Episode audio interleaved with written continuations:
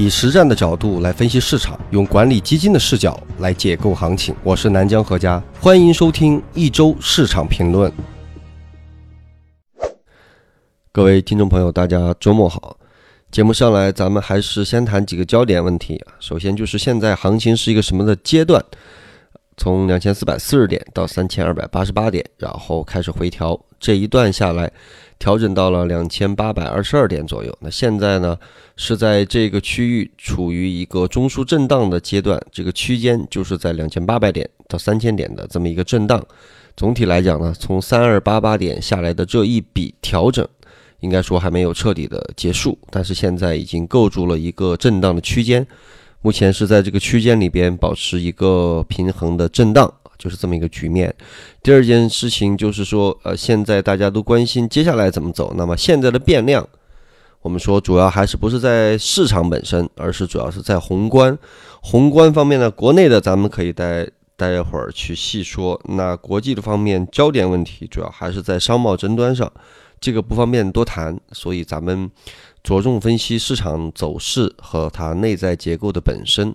第四，然后咱们说一下。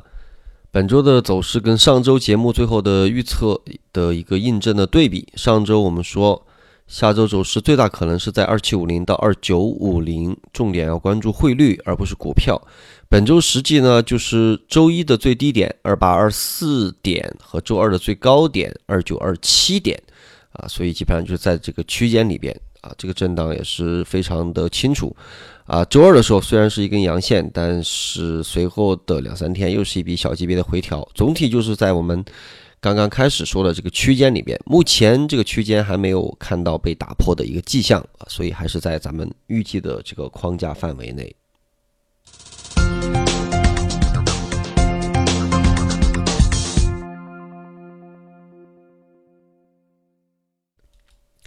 现在我们来简要说明一下本周总体的运行情况。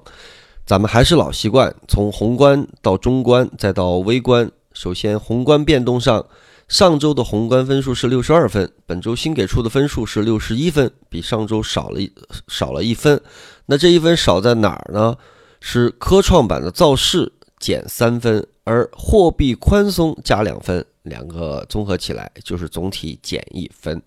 科创板这块造势减三分，主要是六月十三号本周四宣告成立。因为虽然这个最后的上市交易可能要到一个月以后，但是造势的这种动力自此以后是逐渐下降的，所以减了三分。而货币政策方面，五月的宏观经济状况表现不太理想，近期的政策表态上都在要准备加强逆周期的调节政策，因此。货币宽松层面加回两分。最近很多宏观方面的评价，也就是说，类似于前几年那种钱荒不太可能会出现，因为我们现在的首先就是货币政策跟财政财政政策的工具箱里边的工具是比较丰富的。第二是现在的目前处于国内外都一个比较敏感的时期，这种时期呢，盯这个货币啊，还有各方面的经济数据的波动都盯的是比较紧的。啊，所以这种情况下，这个政策的释放，一是有了工具的多样性，二是在手段和力度上也会更加的精准，啊，进行调节。所以这是现在目前宏观的一个主要的这么一个态势。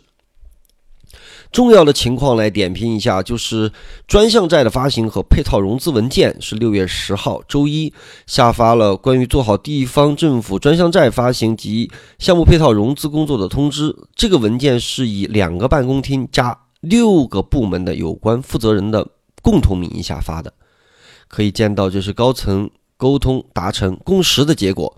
文件的级别还比较高。这个文件的政策意图就是促进地方项目融资，主要是两个渠道，一个是专项债，一个是项目配套融资。那么整个文件的核心就是专项债的资金可以当做项目的资本金，而这在过去是严格禁止的，现在被有条件的放开，对于信贷的扩张影响深远。此外，重要信息的包括地方债发行价要更市场化，将信用评级放在更重要的位置。但是这一条涉及到对地方政府状况的评估，在中国的政治经济背景下，能否有效的落实还需要验证。但总体而言，我们能看到在强化逆周期调节的动作上，非常的明显。当然也是为了合理的引导公众的预期，也为了避免大放水。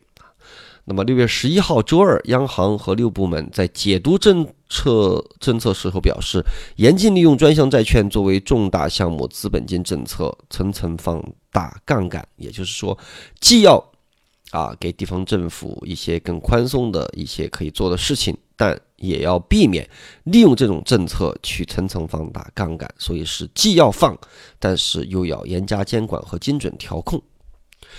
那么，与上面这个政策遥遥相呼应的实际状况是，截止本周五的最新数据，六月份地方债计划发行规模已经逼近六千亿元，跟五月份相比，实际规模三千零四十三亿，将近翻了一番。按照目前的形势，不排除六月份地方债实际发行规模会创出今年以来的新高，地方债发行明显提速。从往年来看，六至九月份是地方债发行的传统高峰期。虽然今年地方债提前发行，适当缓解了后续的供给压力，但是要完成九月底前专项债发行完毕的任务，今后几个月的发行规模仍将不小。那六月十三号，在陆家嘴论坛的开幕式上，中国证监会和上海市人民政府联合举办了上海证券交易所科创板的开板仪式。这是中国资本市场迎来一个新的里程碑的时候啊！想来科创板确实是进度飞速的。当年的创业板，我们记得是筹备了十年，科创板提出到今天落地，一共花了两百天。要知道，像这种量级的金融项目的背后，这个是牵扯到各个方面的利益。那当年为了争取和保证创业板的顺产，深交所整整三年多提发停发了新股。而看不见的代价就更多。但是现在我们看科创板雷厉风行的推出，确实是内部条件和外部形势已与当年不同。这也是我们一再说的，你的政策的穿透性高了，上下保持一致，那么你从上到下的执行力减低了，这个传递当中的耗损跟阻力，办一件事情就会变得更加的容易。另外就是在那天的论坛上呢，分管金融层面的高层领导纷纷亮相发言。针对资本市场方面，不同的领导都说了不同的重点。其中，刘鹤副总理指出，当前需要抓好的五个重点：一、加快推行股票发行上市、退市等基础制度改革，对吧？我们看最简单、最有利的方式，就是你先做好最基本应该做的东西，比如退市。多年以来的老大难的问题，各方面的政府的这个地方政府的阻力的问题，还有各方面的问题，而现在退的是越来越多啊。第二是以加强公司治理和信息披露为重点，提高上市公司质量。这是在易主席上任伊始，咱们在分析当中就说过了。现在就是董高监也好，上市公司本身也好，治理信息披露为重点。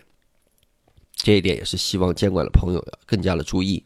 第三点就是要更加市场化、便利化为导向，推进交易制度的改革啊。我们也看见了啊，之前也说要减少对市场的行政干预，那市场化的干预有没有？呃，大家可以去想。第四就是加快提升中介机构的能力啊，要让融资变得更加的快捷、直接。第五就是稳步扩大各类机构投资者的队伍。你要把机构投资者长期的资金的引入进来，首先你是需要市场水质的澄清，有那么大的体量，养老金也好，Q 费也好，还是各个的机构投资者的队伍，但是你要把它引进来之前，你是不是要先澄清你的水质，让你的市场变得更加的透明、更加的公平、更加的干净？否则，如果市场本身不干净，你把更多的力量引进来，最后也是踏入一趟浑水而已。所以在引入之前，一定是澄清水质。那澄清水质的时候，就会各种的暴雷，对吧？我们这几个月看到了啊。而议会满主席指出，下一步证监会将围绕。科创板建设需要把握好的四个关键点，尤其落实好以信息披露为核心的注册制的改革。又谈到了这个信息披露，然后就是完善法治、加大违法成本和监管执法力度两个方面的工作要求，下大功夫、下苦功夫。另外，易会满还表示，证监会将陆续推行九项对外开放的举措。总体而言。和咱们一直之前的看法是一致的，就是改革的方向就是加大开放和信息披露。那么在退市制度的改革上，预计会有突破。有一个小细节也比较有意思，就是刘鹤总理作为一国副总理，专门用啊五千字长文以及专业 PPT 来阐述看法。所以大众的眼球呢，往往是被外部形势和经济形势抓住了，以至于没有注意到高层工作方式的改进已经远超一般人想象。啊，专业人士都觉得士别三日当刮目相看。其中一句话就是说，你见过有几个主管经济的大国副总理是拿着 PPT 好像来路演一样，非常专业？你在全球去数数，有几个拿着 PPT 来讲的？所以我们要看到专业性在提升。那五月份经济数据出现预期差，尤其是工业增加值和房地产投资，包括工业增加值的增速、固定资产投资、房地产投资和销售增速、新开工增速、到位资金增速以及消费中的大头汽车销量，均出现了下降。啊，所以逆周期的调节需求越来越强。这个之前我们是讲过的啊，一季度出来之后，四五季度会是一个回落。因为我们对一季度的信心是来自于对政策执行力和穿透力的信心，所以现在放一放，放一放，等外部条件变化了，然后再进行一个逆周期的调节，最后在三四季度把这个整体数据给拉上来。那么第六方面就是黄金价格近期平创阶段新高，现货黄金价格就已经突破了三百元每克。期货方面。上海黄金期货主力连续合约已经达到了三百零七块，也是创下了六年来的新高。各国央行和金融机构，而非中国大妈，才是推升的主力。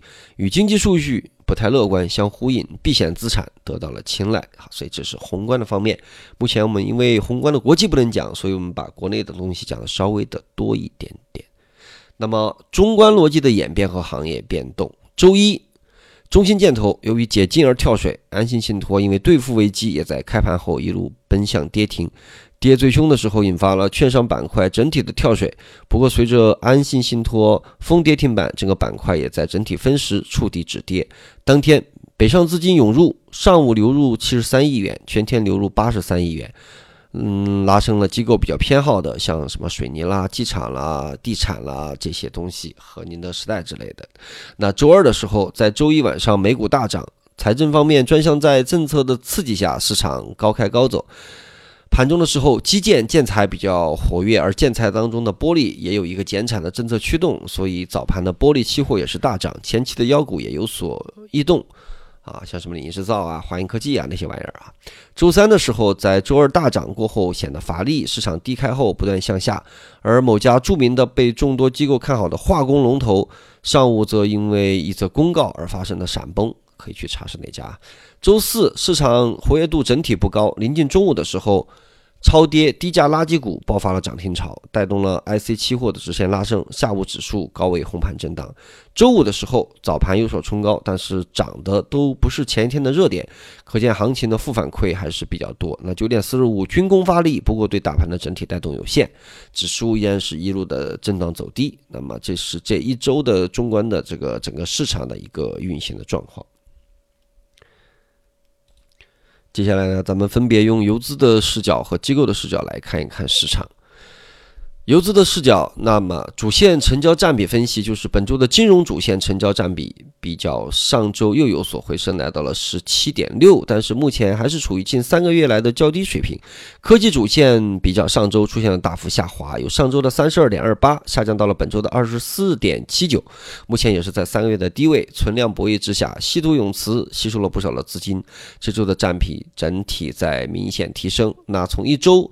概念板块的涨幅前五和跌幅前三来说明，领涨的板块，第一位是铁矿石，主要是铁矿石期货大涨而带动的；第二是军工，主要是外部的国际局势，像伊朗问题啊，啊这个啊油船问题等，引发了军工多次的异动拉升。黄金也是避险要求，美联储降息的预期。稀有金属主要是中美经济对抗的题材。那么稀土永磁本周的强势股。持续带动炒作，但本块本板块本身已经进入了一个大震荡和大分化的这么一个阶段。那领跌的板块前三位，林业主要是里边有一些庄股在闪崩带动啊，什么什么什么，是吧？什么森什么之类的啊。那么卫星导航主要是缺乏业绩和题材推动，自然下跌。家具五月份主要是地产行业数据不及预期，地产后周期的股票表现偏弱一点啊。一二季度的时候，我们看到地产小阳春，我说哎，建材板块后周期可以适当关注。但是后来你这个四月份出来，小阳春逐渐结束之后，那么后周期的股票就要偏弱一些。呃一周最强的个股归因，呃，本周。五天呢，表现最强的个股以叠加超跌低价为主，十元以下的低价股占比超过百分之五十。稀土最强，农业自主可控等商贸争端的题材有所表现。收盘创出二百五十日新高的个股，呃，本周是创出的有二十八个新高，比上周要大幅增加。上周呢只有九个，本周创出的新高主要在农业有四个，黄金有四个，稀土有三个，大类的消费有两个。监管发函的系统来看的话，本周证监系统一共发函九十三份，数量与上周持平，而其中关注函二十一份，其中在之前几年股权收购后被收购公司未达到业绩承诺及业绩补偿款的偿付的情况，而问询函是四十八份，其中关于年报十九份，呃重组九份，监管函二十二份，八份。是关于二零一八年报和季报的。那么，这个关于收购公司未达到业绩承诺这一块儿，实际上从前几年这个大规模的这个呃这个并购吧，创业板那一波一四一五年的并购，随后陆陆续续就是在这几年之后就出现了这样的问题啊。所以就是在市场不好的时候啊，这些在收购的时候往往有一个高溢价、高估值和财报也非常漂亮，现在都在集中的兑现。然后我们来看看机构的视角来看市场，整个机构卖方的评级的变动是铁路和公路由观望上调至看好。铁路板块在一九年有改革任务，铁路板块估值可能会随着混改预期而提升。去年的高基数的这个影响到今年的这个几大几大铁路公司一季度的。这个业绩的表现，所以专项债的发行提速，这给年初以来一直萎靡不振的基建增速注入强心剂。基建的问题说多次了，后续加大基础投资力度，其叠加改革的预期，所以上调板块至看好。白酒由看好下调至观望，业绩即使按百分之二十到三十的增长来计算，目前价格也到了一个相对的高位，行业难言有太大的想象力。半导体由观望下调至暂时的回避。五月份的海外半导体数据行业显示需求下滑。那当然了，商贸争端，韩国半导体厂商方面的数据衰退尤为明显啊，因为韩国是出口导向型的。那么，所以韩国的数据啊，有不少下降了，至少是四分之一到三分之一啊。所以韩国也是很着急啊。现在，那么国内的主要炒作逻辑是自主可控和科创板的造势，目前已经到了高位。随着科创板的落地。啊，尽管可能会带来估值的重构，但是鉴于科创板上市企业除了华虹和中微，其余质地都比较一般，所以带来的可能是利好兑现，估值的溢价是不存不存在的。所以基于评级和估值的对比，评级高而估值低的品种是燃气水务，而评级低而估值高的品种依然是传媒和环保，这两点是没有什么太大的变化。然后我们来看看几个重要指数的表现啊，真运一百组合组合是在上周跌了三点五之后，本周上涨了二点六五，目前的净值是零点九六。上证指数涨了一点九二，创业板综合指数涨了是三点一七，沪深三百涨了二点五三，上证五零涨了二点九一，空头指数也是上涨了百分之三，所以烂股票也在回弹。那空头的整个的空头清单、空头组的情况的梳理是：目前本周截止是空头池总共是七百四十五只股票，本周新增了四家，修改了五家，目前占 A 股的总比例是到了十九点九，呃，又有提升。本周的提新增的空头股票有一个是。产品暴雷，前面提过的周一的那个、那个、那个、那个什么东西啊，就不具体的说了。就由于它的大幅杀跌，引发了那个板块的那个。第二个是一个经营不善，第三个是一个大幅减持，第四个是副总裁被证监会立案调查。我们看这几个月的什么实控人被刑拘啦，什么证监会立案调查啦，以前我们还说小概率啊，现在越来越多啊。本周修改的有几家，一个是财务存疑加债务暴雷，二个是实控人风险，又是实控人风险。然后是一个经营不善，以及一个实控人操纵市场被立案调查。实控人不好当啊！下周依然是要对董高坚的监管雷也要提醒一下。好，那现在我们来重点说一个情况，就是以前我们都是一两笔带过，说啊，北向资金也就是看市场，市场好呢就流入一点，市场差呢流出一点。哎，上周结果。市场跌了几天，居然流入，我们说，哎，这这个港子流的有点水平啊。结果本周有个上涨，我们来第一次的来专业看一下关于北向资金和外资持股的这个情况。那么近期的外资的动向也成为大家关注的一个焦点，主要是在这个四五月份的时候啊，外资流出的规模是比较大的。那么这次回流呢，是从六月三号开始，我们统计了一下数据啊。也是结合了一些这个卖方对于这方面的一些监控啊，我就结合起来讲。那么这个首先我们要怎么看待前两个月的这个外资的流出啊？从两个角度来理解。那第一个角度就是说，从外资对 A 股的市场的看法的角度呢，流出的规模大，并不代表着也不意味着外资的持续配置 A 股的行为发生转向。那么我们一般推荐使用的是净买入环比增速指标衡量外资的行为强度。你比如说，四月份陆股通流出规模是一百八十亿，五月份陆股通流出是五百三十七亿，你看见很多吧？那出现这个增速的这种流出呢，是达到历史最高水平。所以很多人说，哎，外资是不是不看好 A 股市场，会不会流出？单纯的对绝对规模数据一定是有缺陷的。之前我们讲过问题啊，你得看比例问题啊，对不对？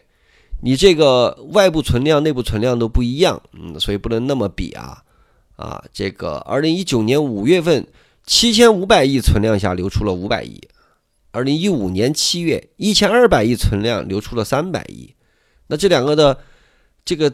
这个你作为一个这个对比啊，这个比例是不一样的。那你如果是以月度的净买入环比增速指标来衡量这个强度来看的话，就是说，你随着外资布局存量这种规模越来越大，那么你就算是流出，并不改变首先的长期趋势，就是你要算比例。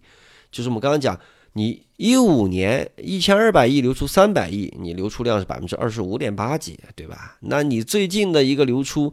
听着是流出了五百亿，说哇，创出了这么多年的新高。你一看总量是七千五百亿，那流出多少呢？百分之七点一六啊！所以一个是流出百分之二十五，将近百分之二十六；一个是流出百分之七。所以不要老看绝对规模啊，不能这么看啊，明白没有？第二个就是说，从市场影响角度来讲，外资的流出规模大呢，是对股价有一些影响，因为外资定价权的边际在提高。啊，特别是外资已经有较高定价权的标的，价格会更明显。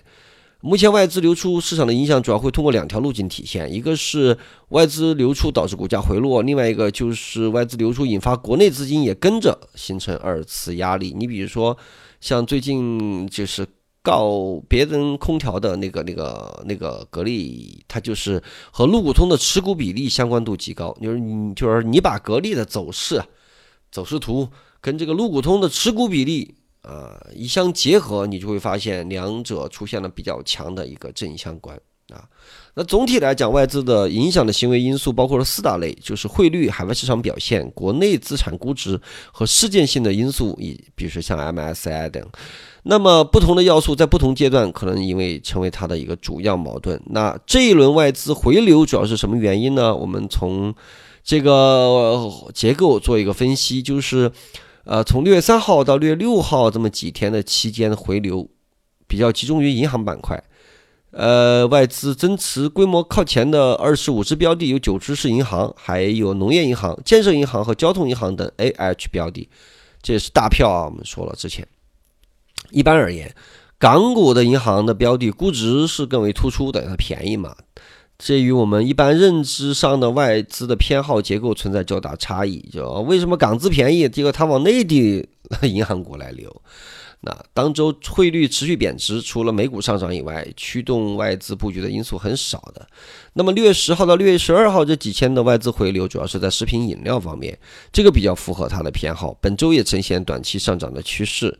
那么端午期间，美国的非农数据低于预期，所以海外宽松的流动性预期。呃，是在这个加速。那么美股的阶段性的继续修复，那此后节外外资出现回流，主要是来自于外部流动性变化带来的资产配置的调整啊。所以，我们通过这两块来讲的话，对比两周不同的外资流入结构和外在驱动的因素，我们倾向于认为本周回流的外资才是真正的外资，其主要驱动因素还是对于海外的宽松预期的发酵。那么，这个，所以未来外资行为的阶段性方向，更多的还是跟着海外市场的波动走，明白了吗？我估计今天这个会比较专业一点啊。所以这个外资的不断发酵，我们也能够看到，从表格上有一个统计。那么，因为在这个音频节目，我们不能体现出表格，所以。啊，今天如果你还是继续的对音频节目进行走心的评论，我们会选出几位朋友得到本期音频的文字稿，其中也会包含了最近的这个数据统计，外资买入结构买的是什么样的股票的这么一个比例的这么一个统计。当然，你细心查你也是可以查到的啊。好，就外资的情况，我们就先讲到这里。